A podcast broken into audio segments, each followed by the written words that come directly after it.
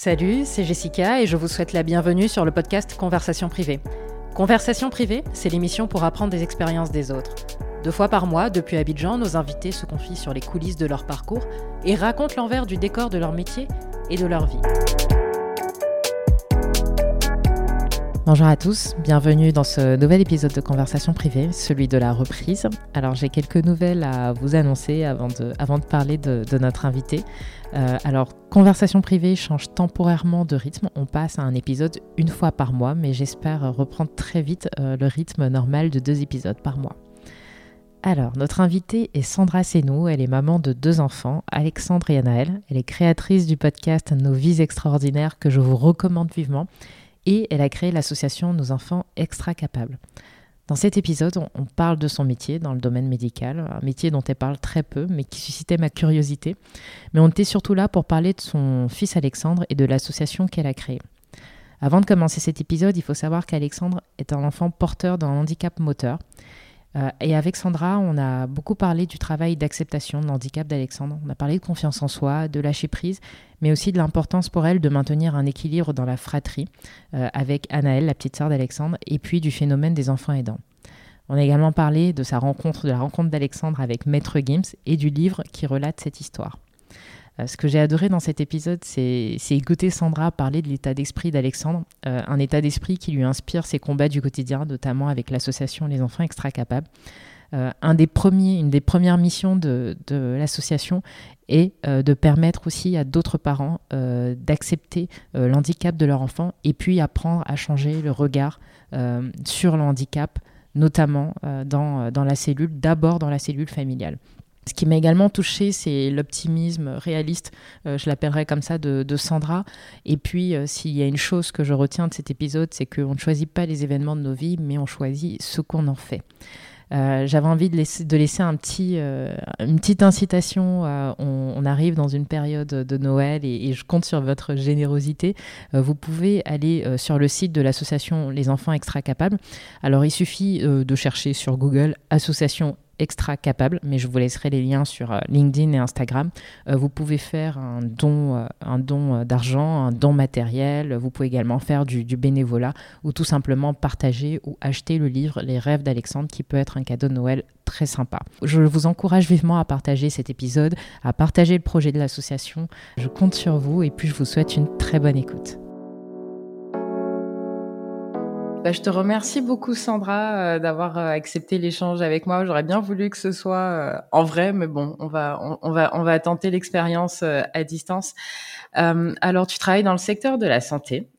tu parles très peu de, de, ton métier, mais je sais que tu n'es ni infirmière, ni médecin, ni aide-soignante, mais tu travailles beaucoup avec eux. Alors, qu'est-ce que tu fais? Alors, effectivement, je parle très peu de mon métier. Euh, je ne sais pas pourquoi, mais bon, c'est comme ça. Moi, je suis responsable qualité et gestion des risques en santé. Alors, c'est quoi euh, responsable qualité et gestion des risques en santé? C'est un métier, en fait. J'aime bien l'assimiler à qualité, sécurité, environnement. Euh, dans l'industrie, on entend souvent parler de ce métier. Alors, moi, euh, l'objectif de la qualité, c'est d'offrir un service de qualité au patient, en fait. C'est-à-dire que le patient, lorsqu'il arrive, euh, faut qu'il ressorte satisfait de sa prise en charge. Ça passe par plusieurs étapes. Euh, ça passe par euh, déjà mettre en place les protocoles, les procédures, les processus euh, dans l'établissement. Donc c'est pour ça que je travaille avec le, les, les soignants, les infirmiers, les médecins, euh, enfin tout le monde en fait, parce que moi je vais euh, euh, au corps de leur pratique et je regarde un petit peu euh, ce que la réglementation demande, ce qu'il est nécessaire d'avoir comme euh, documentation, comme euh, comme outil pour améliorer leur prise en charge. Si tu veux, le soignant, lui, ce qu'il apprend à l'école, c'est de soigner, c'est l'acte de soigner. Il n'est pas dans il faut un document de traçabilité, il faut euh, la douleur, euh, par exemple, quand on est à l'hôpital, souvent on nous demande, vous, êtes, vous avez mal sur une échelle de 1 à 10, quelle est votre douleur?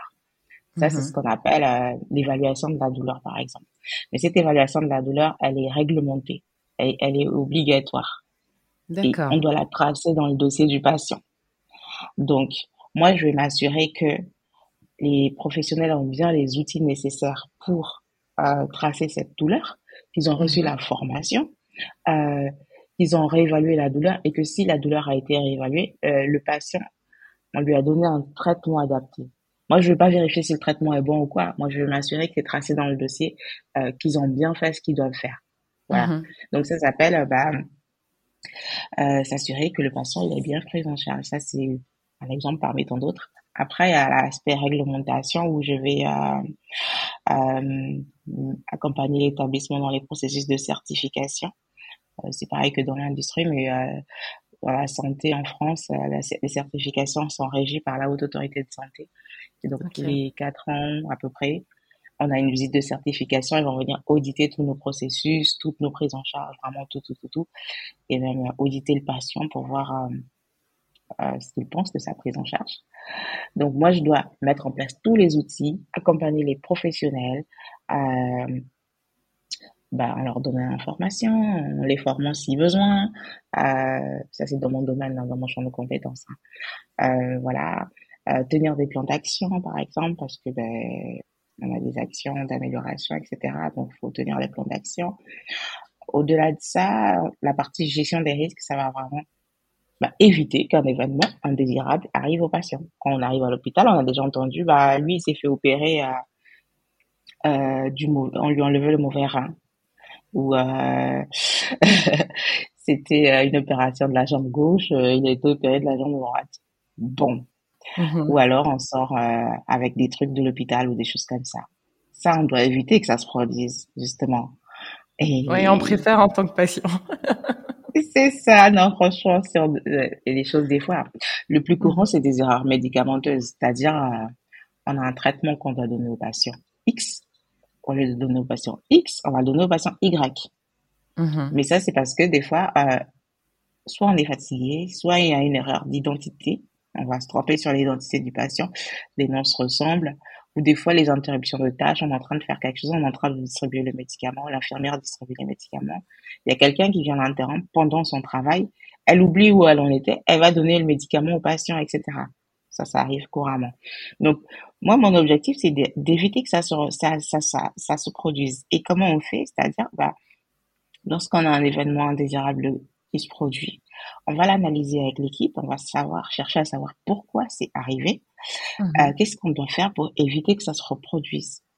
Euh, voilà. Ok, donc euh, moi, si j'ai bien compris ton métier, euh, c'est que tu formes les équipes ou alors tu mets à jour les process par rapport aux exigences de la législation et son évolution, et puis également bah, pour prévenir ben, les, les, risques dont on a parlé, donc les erreurs médicamenteuses, et puis et puis d'autres situations plus fâcheuses. Exact. c'est un euphémisme fâcheux. c'est à peu près ça, oui. Euh, Ok, super. bah, je te remercie beaucoup. Bon, on est là surtout pour parler euh, de ton association, de ton podcast et puis également donc de ton fils Alexandre. Euh, je vais refaire l'histoire de manière très courte parce que tu en as beaucoup parlé, euh, tu l'as dit, répété, tu en as beaucoup parlé dans ton podcast que je recommande, qui est Novice extraordinaire. J'ai pu écouter les deux trois premiers épisodes, euh, donc je recommande vivement. Je continue encore. mais depuis que je fais des podcasts, j'en écoute moi malheureusement. Mais mais j'ai beaucoup aimé, une très belle qualité, un podcast de très belle qualité, donc donc je recommande. Donc pour résumer. Euh, donc suite à la naissance prématurée donc euh, d'Alexandre, euh, vous passez quatre mois à l'hôpital et ensuite vous constatez qu'il a qu'il a un retard moteur, en tout cas des difficultés à s'asseoir, à tenir debout sur la plus sur le moyen long terme. Et ensuite à l'âge de 200, on vous on vous annonce pas en fait clairement que Alexandre ne marchera pas. donc en fait, tu parles d'une phase dans plusieurs interviews ou dans plusieurs de tes interventions, tu parles beaucoup d'une phase de déni.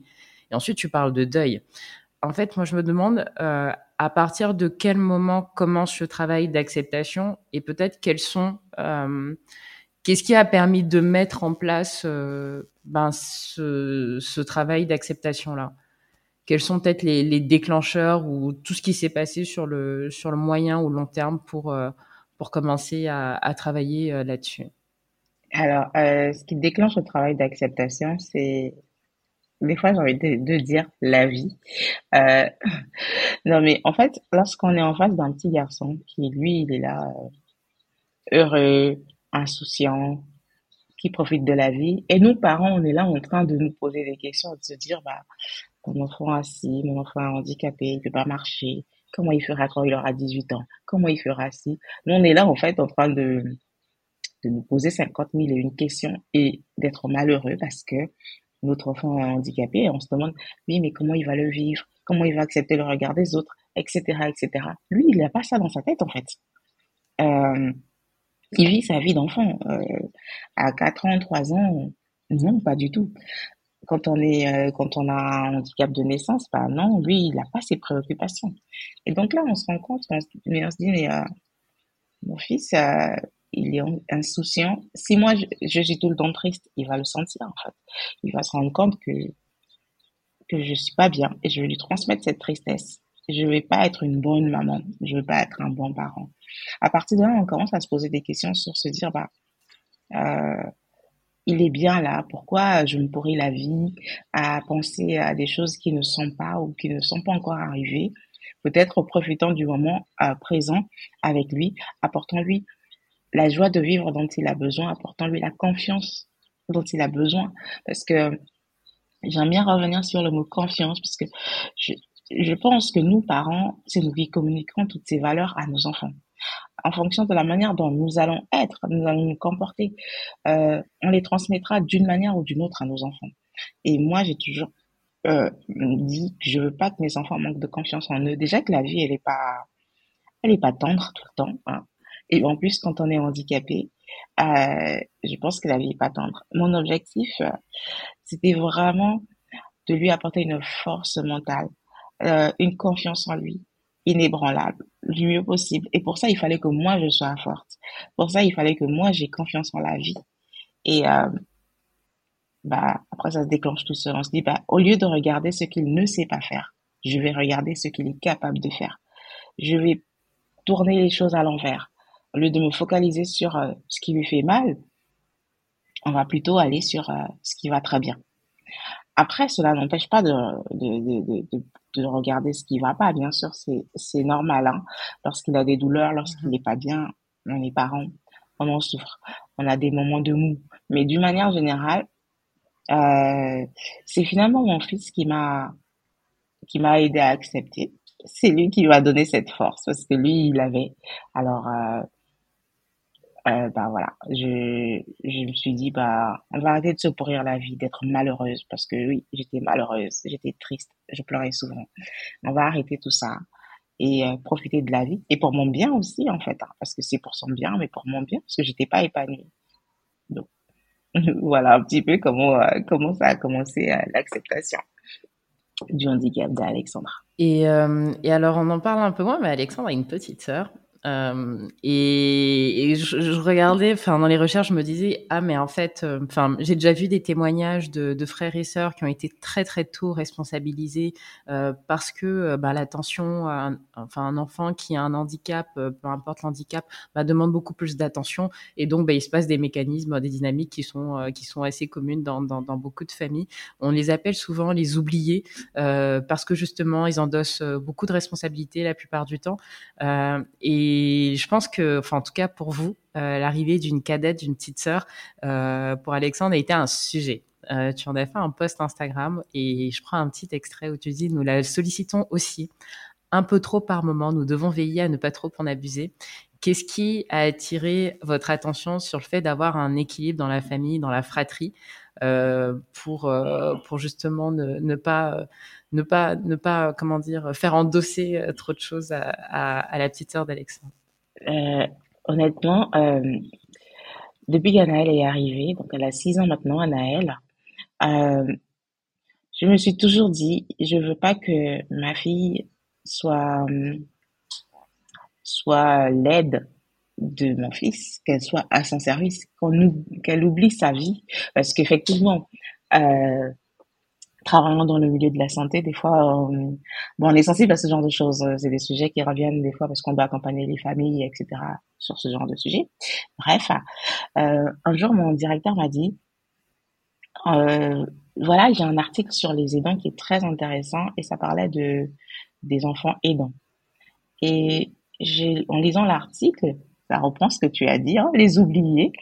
Je me suis dit, mais je veux pas que ma fille soit comme mmh. ça, je veux pas qu'elle m'en veuille plus tard parce que déjà, un, je voulais pas consacrer de temps. Déjà, euh, qu'elle soit là au service de son frère. Donc, ce qui fait que quand elle était petite, je sais pas pourquoi, c'est un lien qu'ils ont créé, c'est comme ça, ça ne s'explique pas, ils ont créé un lien très très fort. Ce qui fait qu'en fait, elle avait tendance à aider spontanément Alexandre, sans qu'on lui demande à faire des trucs, à vouloir faire ce qu'on faisait. Donc on lui disait non, c'est pas à toi de le faire. Ou euh, bon, si elle veut vraiment le faire, on va laisser pousser le fauteuil d'Alexandre. Des fois, elle veut absolument pousser le fauteuil d'Alexandre ou lui donner ses médicaments. Euh, bon, on est là bien sûr, hein, c'est euh, voilà, mettre dans la bouche ce genre de choses. Mmh Elle n'est pas responsable qualité. Non, non, non, non, on va, on va, on va éviter. Euh, à 6 ans, on va pas la responsabilité, elle responsabiliser à ce point. Mais il y a des choses qu'elle veut faire mmh toute seule. Euh, des fois, on la laisse faire, des fois non, parce qu'on se dit non, c'est pas son rôle de faire ça. Mais il est arrivé une fois, en fait, euh, quand Alexandre n'allait vraiment pas bien, il s'est fait opérer il y a deux ans maintenant, non, un an. J'ai l'impression que ça fait deux ans, ça fait un an qu'il s'est fait opérer. Euh, on lui a fait une, ce qu'on appelle une stimulation profonde cérébrale. C'est-à-dire qu'on lui a implanté des électrodes dans le cerveau et on lui a mis une pile au niveau de l'abdomen euh, pour essayer de contrôler les zones qui ne fonctionnent pas dans son cerveau et euh, les stimuler un peu plus. Mm-hmm. Et donc, quand on est rentré à la maison, Alexandre, il était vraiment très, très, très mal. Euh, il avait besoin de nous deux, mon mari et moi, pour nous en occuper. Ce qui fait qu'Anaëlle, elle se retrouvait là, toute seule, euh, pendant des fois de longues minutes. Et en regardant ça, je culpabilisais mes frères. Moi, je disais, mais c'est pas possible, je peux pas, en fait. Euh, Qu'est-ce qu'elles pensent Est-ce qu'elles se sont abandonnées Est-ce qu'elles se sont tristes Comment elles le vivent Et il est hors de question que notre fille grandisse comme ça, avec un manque d'attention de ses parents que l'attention soit tout le temps focalisée sur Alexandre. Ce qui est déjà le cas, Alexandre prend déjà beaucoup de place parce que tout ce que je fais, ça tourne. Le combat, etc. Il y a beaucoup de Alexandre qui revient. Mais je ne veux pas oublier ma fille qui a toute sa place et je ne veux pas qu'elle se sente oubliée, qu'elle ait l'impression qu'il y a que son frère qui existe et qu'elle n'existe pas. Euh, donc, c'est pas toujours facile parce que des fois, lorsqu'on est dans le quotidien, lorsque on sort d'une hospitalisation, euh, on est fatigué. Euh, mais il faut prendre ce temps de s'occuper de d'Anaël, d'avoir du temps pour elle, pour ses besoins. Et aujourd'hui, ça fait que c'est une fille euh, qui est... C'est vrai qu'elle a toujours été assez indépendante, cette petite... elle vit sa vie. Mais, mais c'est une fille qui est épanouie, qui... Elle sait que si elle a besoin de notre attention, on est là pour elle. On, passe du temps avec elle, euh, que ce soit pour des lectures le soir, pour des activités. On fait des choses avec elle. Parce que l'autre frein aussi, c'était que Alexandre ne pouvant pas faire beaucoup d'activités, par exemple, euh, faire de la balançoire tout simplement. Enfin bref, euh, des activités qu'un enfant qui est euh, qui est sur ses deux pieds fait que Alexandre ne pouvait pas faire. Des fois, on se limitait, on n'allait pas forcément dans des parcs parce qu'on se disait bah Alexandre ne peut pas le faire. Mais Anna, elle, peut le faire. Donc, bah, mhm. on va pas priver notre fille tout le temps parce que son frère ne peut pas faire quelque chose. Donc, on adapte. Euh, on, on va faire les choses avec elle en fonction de ce dont elle a besoin et pas que selon notre schéma familial qui est euh, dans lequel le handicap prend quand même sa place parce qu'on peut pas faire tout ce qu'on veut à cause du mhm. handicap d'Alexandre, mais on veut pas que notre fils, notre fille plutôt ne fasse pas ce qu'elle veut à cause du handicap de son frère. Parce que ça va pas être un frein dans sa vie. C'est un travail vraiment, euh, faut se questionner, faut tout le temps se poser des questions, faut tout le temps se remettre en question, je pense, en tant que parent. De temps en temps, faut faire pause et se dire, euh, ok, il y a peut-être un truc qui va pas là, et revenir dessus et le corriger. C'est vrai que des fois, c'est une déformation dans mon métier. Hein, c'est amélioration continue. On est toujours en train d'améliorer les choses. Mais euh, je suis quelqu'un qui me questionne beaucoup. Et je me remets beaucoup en question. Et je, je reviens souvent sur des choses. Je dis, ah là, euh, il y a un problème. On va éviter. Et je veux pas que ma fille soit malheureuse. Justement, de la même manière que je veux pas que mon fils soit malheureux, je veux pas non plus que ma fille soit malheureuse. Donc, c'est un combat. Je sais qu'on est que au début, c'est pas toujours évident, mais euh, euh, on met en place des choses, on prend du temps pour elle. Si c'est pas moi, c'est son père qui va prendre du temps avec elle. Et euh, voilà, on essaie de partager des choses différemment, indépendamment du temps qu'on passe avec son frère passe avec elle aussi. Euh, il y a un mot qui revient souvent euh, quand, tu, quand tu parles, mais aussi dans le nom de l'association, du podcast, c'est le mot extra. Euh, donc extra, qu'est-ce que, par exemple, tu as découvert qu'Alexandre faisait différemment et qui justement le, rend, le rend extraordinaire? Bah Déjà, il conduit son fauteuil au menton. Alexandre ne peut pas utiliser ses mains. Donc, en fait, sa paralysie touche les quatre membres. Euh, Alexandre, quand il était petit, il arrivait quand même un petit peu à utiliser euh, sa main, mais il faut savoir qu'Alexandre, son état s'est dégradé euh, au cours de ces deux, trois dernières années, parce que on est sorti du cadre de l'infirmité motrice cérébrale due à des séquelles de l'extrême prématurité. On, se tourne plus vers une maladie rare. Pour l'instant, c'est pas la génétique, c'est très lent donc on ne sait pas laquelle c'est. Toujours est-il qu'Alexandre a perdu de l'autonomie avec, avec le temps. Euh, ce qu'il arrivait à faire avant, il ne peut plus le faire ou plus de la même manière dans tous les cas. Et donc il a dû apprendre à conduire son fauteuil roulant avec le montant. Euh, D'ailleurs, il utilise son montant vraiment ou en tout cas le visage conduire le fauteuil avec ça. Il a une manivelle euh, pour euh, pour diriger le, c'est ça? Oui, oui, il a un petit bah, une manette qu'il a au niveau du menton. Avant, il conduisait avec sa main. Donc, il conduisait son fauteuil roulant mhm. avec sa main, comme tout le monde. C'est un fauteuil roulant électrique.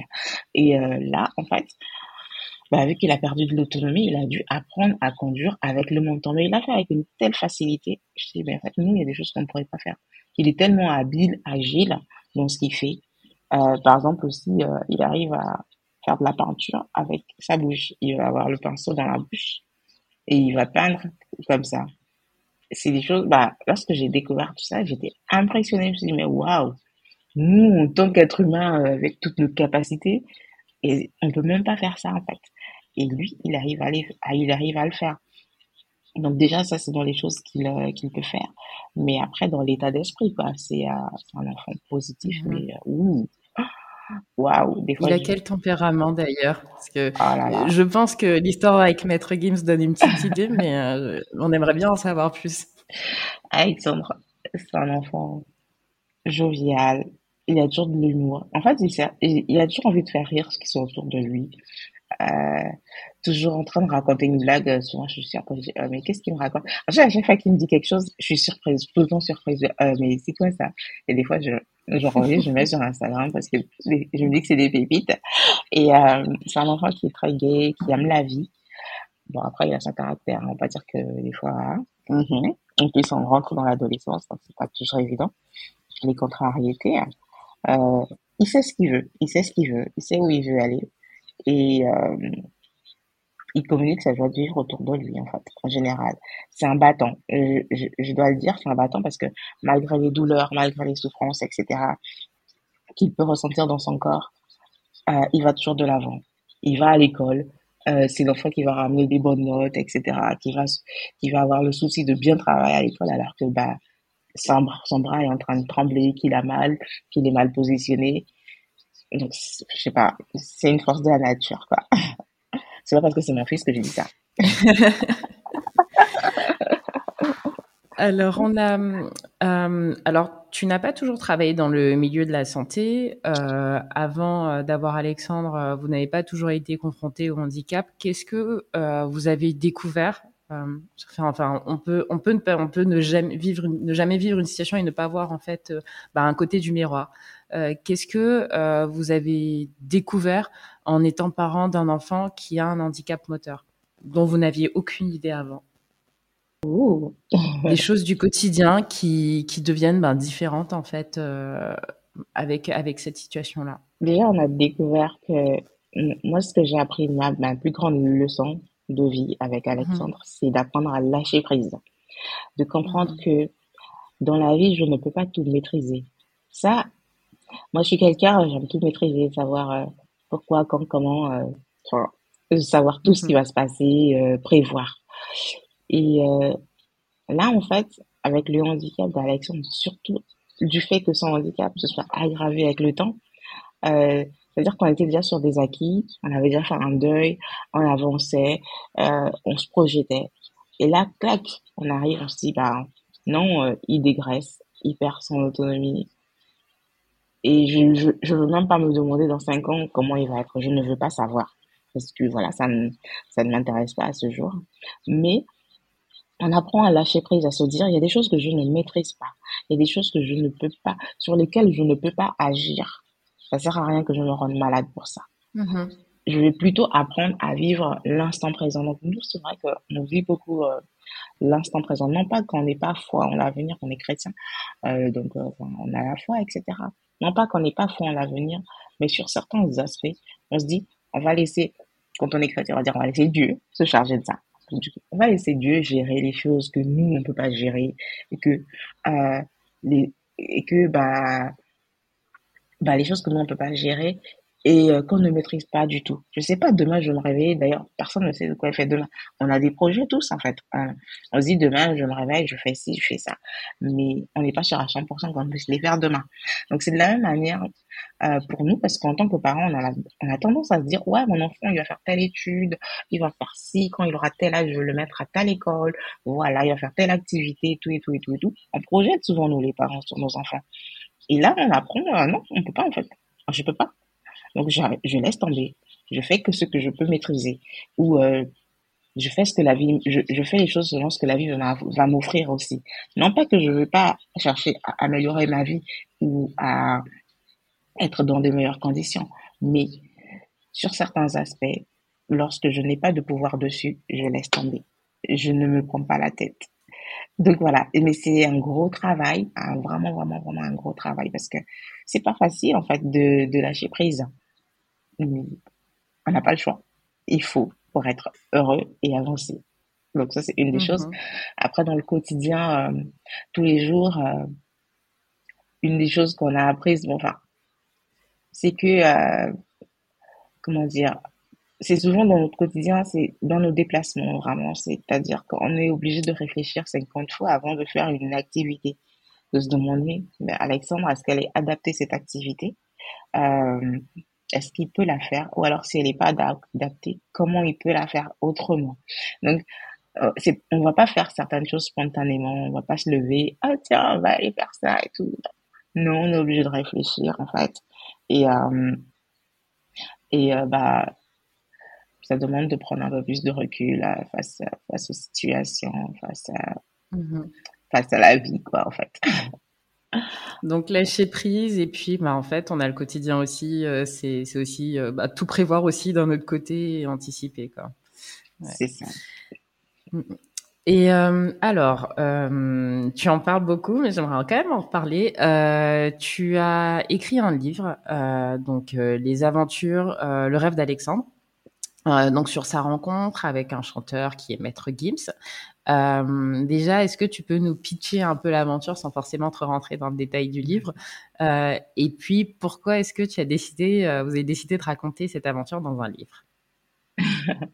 Alors, du coup, l'histoire, euh, c'est un jeune euh, garçon, un petit garçon qui, qui, qui est fan d'un chanteur, qui est Maître Gims, tous les jours. Il en parle à longueur de journée. Voilà. à tout le monde, tout le temps, tout le temps à cette époque, si on savait pas qu'il était fan de lui, euh, je crois que ça veut dire qu'on n'avait pas côtoyé Alexandre. Donc vraiment, il en parle tout le temps, tout le temps. Et un jour, son père lui décide de, de lui offrir des places de concert. Donc il lui offre des places de concert et tout. Et Alexandre, euh, il dit non, mais moi, euh, je veux le rencontrer, je veux le voir, euh, je veux un autographe, vraiment, je veux le voir. Mais les places de concert, c'est très bien, mais ça me suffit pas en fait. Et donc, comme ça, en rigolant, euh, je dis à Alexandre, pas Alexandre, euh, ce qu'on va faire, c'est que on va mettre sur les réseaux sociaux, on va faire une vidéo où tu lui demandes de, que tu veux le rencontrer, on va mettre sur les réseaux sociaux. Et donc, moi, voilà, la petite maman qui veut que son fils euh, réalise son rêve et tout, elle met la vidéo sur, Instagram à l'époque. Et, je vois que la vidéo commence à tourner, tourner, tourner. Donc, je contacte certaines personnes qui, qui ont de l'influence. Je dis, est-ce que vous pouvez partager la vidéo, tout ça, et, euh, et je tombe sur, euh, bah, c'est Maureen, en fait, qui me dit, non, euh, bah, je, je connais sa femme et euh, je peux euh, vous mettre en contact. Et voilà. Et donc, bah, ça se fait tout seul. Mais en attendant, la vidéo continue de circuler. Mais vraiment, on a tellement de personnes qui repartagent des, des, acteurs, des chanteurs, des machins. Vraiment, mais c'était un truc de dingue. mais honnêtement, j'avais même pas pensé que ça prendrait cette ampleur, quoi. Et finalement, Alexandre le rencontre, c'est un moment euh, génial. Et, là, je me dis, waouh, quelle belle histoire. Mais vraiment, quelle belle histoire. Euh, donc, l'histoire est là. Mais là, on l'a vécu. Mais avant ça, moi, j'avais déjà en tête d'écrire euh, des livres, soit autour du handicap, soit autour de, euh, de, bah, de toutes ces questions-là, en fait. Et parce que je trouvais, parce qu'Alexandre, quand il était petit, maintenant un peu moins, hein, on ne veut plus trop lire. Alexandre, quand il était petit, il aimait beaucoup la lecture. C'est ça, l'adolescence. Il aimait beaucoup la lecture et euh, tout le temps, je lui lisais des livres euh, pour enfants. Et moi, ce qui m'a choqué à un moment donné, c'est quand je lui lisais des livres, souvent, c'est, on parle d'un, héros euh, qui a un super, un super pouvoir et tout.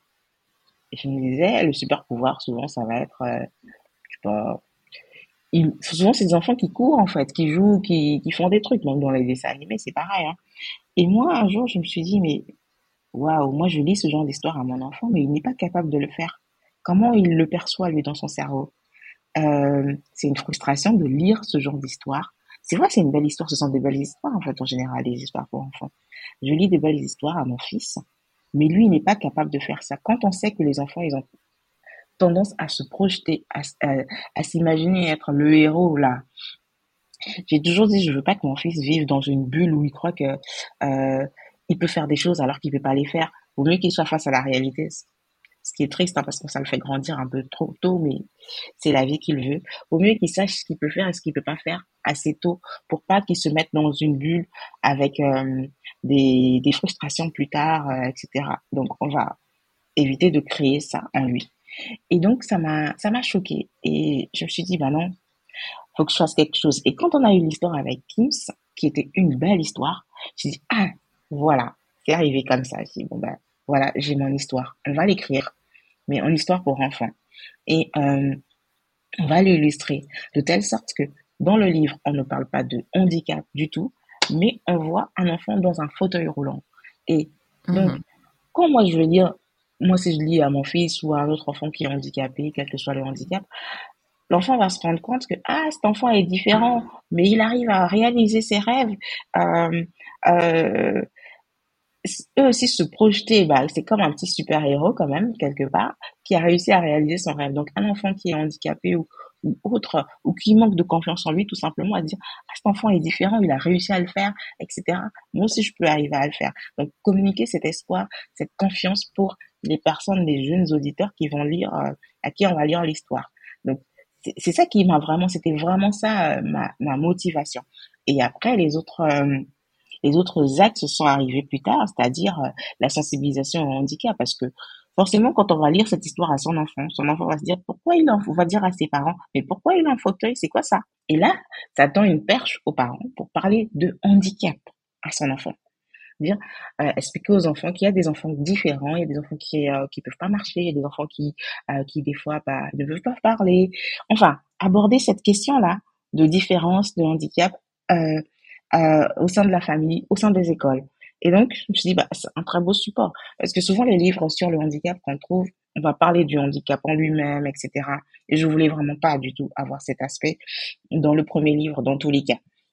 Donc voilà, ce qui m'a poussé, c'était vraiment le manque de d'ouvrages euh, jeunesse avec euh, des personnages différents ou même des dessins animés, on n'en voit pas à la télé.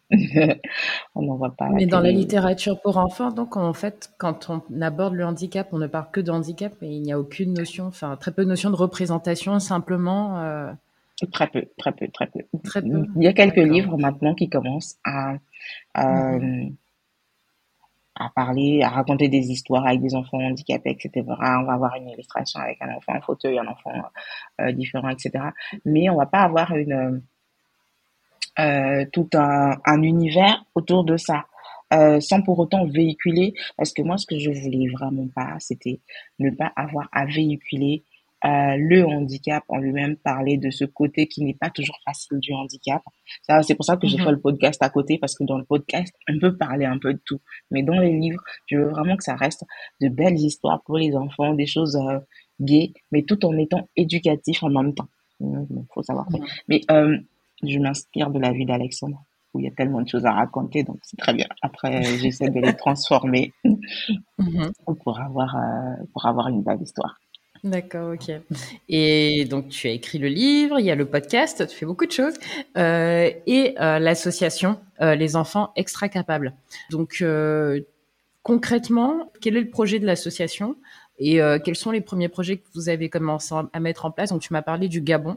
Euh, donc, qu'est-ce que, qu'est-ce que vous avez commencé à, faire, euh, à faire là-bas? Alors, l'association a pour but euh, d'accompagner les familles d'enfants porteurs de handicap à accepter le handicap de leur enfant. J'aime bien dire ça parce que, comme je te disais tout à l'heure, ça commence par le parent, mhm. le handicap, l'acceptation par la société du handicap de son enfant. Ça commence d'abord au sein de la famille, qui, elle, derrière, va véhiculer ou pas des valeurs positives, ou pas autour du handicap de l'enfant ou du frère ou de la sœur.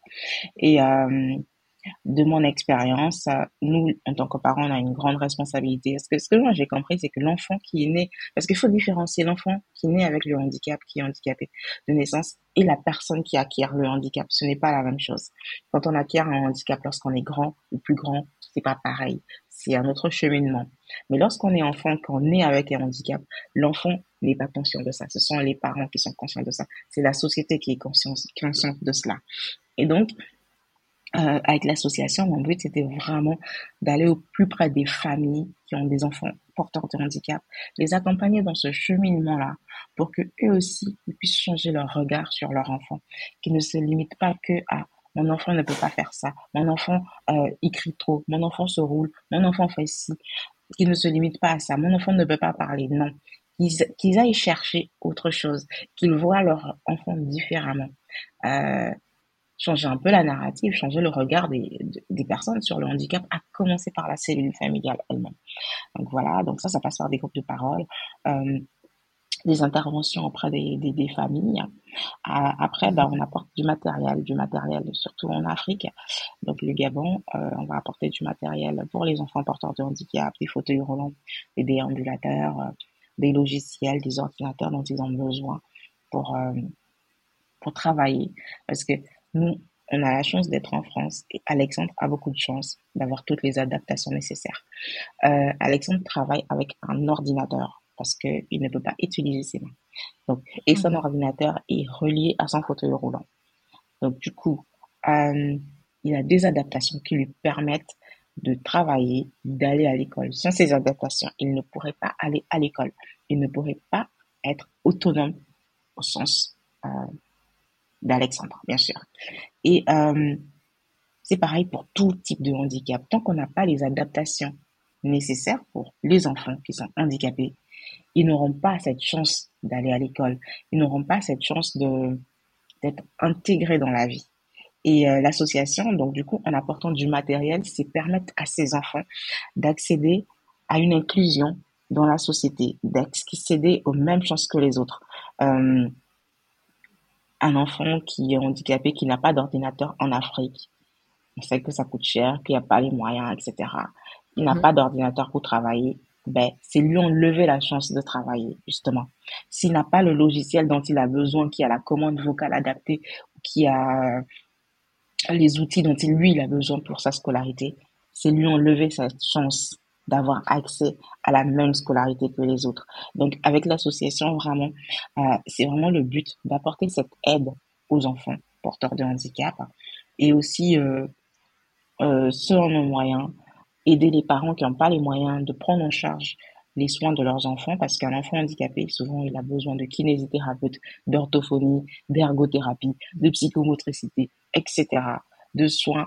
Et ça, ça coûte cher. Chez nous, en Afrique, ce n'est pas pris en charge par euh, une sécurité sociale quelconque. Ce sont les parents qui doivent payer ça de leur poche. Et euh, notre objectif aussi, c'est vraiment encore là, d'apporter cette aide aux familles, toujours dans le but d'inclure le plus possible l'enfant dans la société. Euh, donc ça, c'est euh, nos actions qu'on fait, qu'on mène comme on peut, parce que ça demande des moyens. Il y a toujours le nerf de la guerre, hein, c'est les moyens, l'argent. Et en fonction des moyens qu'on a, on fait des actions. Et nos premières actions, c'est euh, donc euh, on est en partenariat avec une association. Parce que moi, n'étant pas en Afrique, donc je, suis souvent en collaboration avec d'autres associations locales qui elles sont sur le terrain. Euh, donc du coup, c'est euh, on travaille ensemble et je du mieux que je peux, je leur apporte de l'aide. Là, par exemple, euh, il y a une grosse partie des de l'argent récolté pour la vente des livres qui leur est reversé. Donc, je, je leur, enfin, je leur donne cet argent, sachant que le livre, je l'ai auto-édité, donc c'est ça que je l'ai financé moi-même, en fait. Mais euh, mmh. euh, la cause est tellement grande qu'il est nécessaire de soutenir d'une manière ou d'une autre. Donc, à ce jour, le livre, toute personne qui achète le livre, cet argent, il va à l'association. Il ne me revient pas. Il va directement à l'association pour soutenir nos actions. D'accord.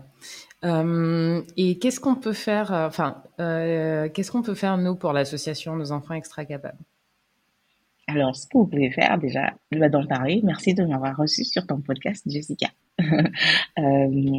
c'est justement d'en parler, d'en parler, d'en parler, d'en parler. Après, pour ceux qui le veulent, ceux qui le peuvent, c'est soit de faire un don. On a un autre site internet qui est là, sur lequel j'ai toutes les bios j'ai tous les liens sur euh, mes bios, etc.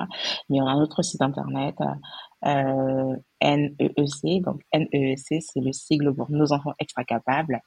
Euh, mm, association.org sur lequel les gens peuvent se rendre pour pour faire un don, quel qu'il soit. Je dis toujours qu'il n'y a pas de petit don. Même un euro, c'est c'est un don. Donc faire un don, que ce soit un don financier, un don en matériel, euh, on peut adhérer pour l'association, on peut adhérer euh, au sein de l'association, être adhérent. Euh, et euh, c'est une manière de soutenir notre cause, de nous aider, de nous accompagner, de nous apporter ce soutien en temps. Voilà, en temps. on peut être bénévole au sein de l'association aussi. Donc, nous accompagner, nous soutenir lors de nos actions, de nos de nos manifestations. Donc là, par exemple, on voudrait organiser un brunch caritatif là, donc du coup, il faut des bras, des, des gens pour servir, des gens pour euh, bah, peut-être euh, cuisiner. Je sais pas. En région parisienne? Oui, en région parisienne. Oui. Euh, donc c'est des actions. À tous ceux qui nous écoutent à Paris. Hein. venez nous aider, venez nous aider. Euh, là, on va chercher une salle pour faire le brunch, etc. Donc c'est des choses comme ça. Euh, que les gens peuvent faire pour, pour nous soutenir. Et acheter le livre? Acheter le livre. C'est vrai que je sais pas. C'est bientôt Noël, hein, donc. Euh... c'est bientôt Noël. En plus, dans le livre, on parle de Noël. Alexandre, il a reçu son cadeau à la période de Noël. Donc, du coup, c'est très beau. C'est un beau cadeau de, de Noël. Euh, c'est vrai qu'il est disponible en France, euh, sur notre site internet. Là, d'ailleurs, je vais être sur un marché de Noël le 11 décembre où j'aurai des exemplaires du livre. Il est à 15 euros. Pour l'instant, euh, je ne l'ai pas encore dans d'autres pays d'Afrique. Mais si on me demande, si j'ai une forte demande, je vais m'organiser pour le distribuer dans ces pays. Et on peut l'acheter sur Internet?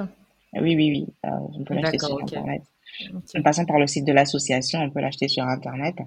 Euh, et là, il est disponible au Gabon, à Libreville et à Port-Gentil. On peut l'acheter là-bas. Euh, voilà. C'est des manières de soutenir l'association. Super, bah, je te remercie beaucoup Sandra. Nous, on a une tradition sur le podcast. Euh, on demande toujours une recommandation, peut-être d'un livre que tu as lu récemment, d'un podcast. Euh, ça peut être un film, euh, tout ce que tu veux, tout ce que tu as envie de partager. Bon, en fait, c'est le moment. Alors, c'est le moment de partager ce que j'ai envie de partager. Alors, récemment, j'ai regardé la méthode Williams. J'ai aimé ce film avec Will et tout ça. Euh, c'est un film qui m'a marqué. D'ailleurs, je dis que je vais regarder avec les enfants. Parce qu'en tant que parents, il y a des choses qu'on oublie dans notre éducation ou je sais pas, enfin, je sais, on n'y pense pas toujours. Ça s'appelle la vision. Euh, c'est vrai qu'on va pas formater nos enfants pour être ce qu'on veut, ce veut qu'ils soient. Aujourd'hui, euh, à notre époque, nos parents voulaient qu'on soit, enfin, c'était le métier et euh, nous formataient plus ou moins pour qu'on fasse ce métier, même si on n'était pas heureux dans ce métier. c'est pas le but non plus. Mais euh, ce film m'a appris quelque chose récemment, c'est que faut avoir une vision de notre famille, de notre vie, de, de où on veut aller, même de notre vie personnelle en fait. La vision nous permet d'aller, d'arriver où on voudrait aller. Et c'est pareil euh, qu'il est important d'inculquer cette vision à nos enfants, parce que sans vision, en fait, on fait des choses au jour le jour sans forcément euh, savoir pourquoi on les fait, où on veut arriver, etc. Donc, dans toute chose qu'on fait, il faut avoir la vision pour nous impulser le plus loin possible. C'est vraiment ça le mot de fin, c'est la vision. Ayez une vision pour vos vies, pour vos projets, pour vos enfants, pour, euh, bah, la vie tout simplement, quoi. Euh, sans se mettre de pression. On ne dit pas de se mettre de la pression parce qu'il y a aussi du stress, etc., le résultat, la, culture du résultat, etc. On n'en est pas là. On en est juste à avoir une vision. Ça nous permet d'aller à un niveau et euh, d'avoir de meilleurs résultats dans ce qu'on a envie de faire, tout simplement. Bah, je te remercie beaucoup, Sandra, euh, pour la note de fin. Et puis, euh, et puis, ben, bonne vente pour le livre, pour les marchés de Noël. Euh, euh nous, on va partager aussi de notre côté. Euh, ça m'a fait plaisir d'échanger avec toi. Bah, J'espère qu'on aura l'occasion de se voir euh, en vrai. Je me dirais IRL, mais en vrai, voilà. et puis, et puis, bah, je t'envoie plein, plein, plein de bonnes énergies pour pour la suite.